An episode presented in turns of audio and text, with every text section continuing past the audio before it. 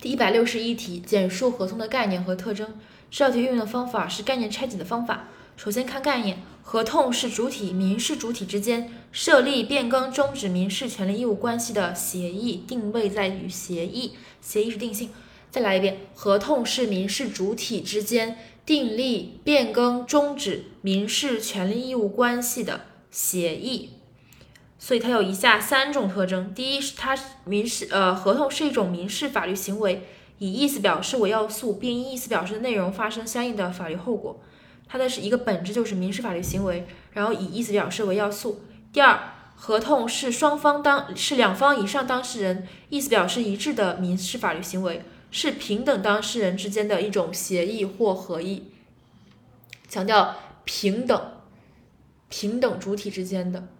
最后，合同以设立、变更、终止民事权利义务关系为目的。所以，第一是民事法律行为，意思表示为要素；第二是意思表示一致的民事法律行为，是平等当事人之间的一种协议会合或合意。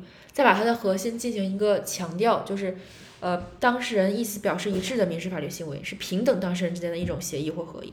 最后，合同以设立、变更、终止民事权利义务关系为目的，强调一个目的的问题。它也是概念当中拆出来的，设立、变更、终止民事权利义务关系为目的，这是其内容吧，算是。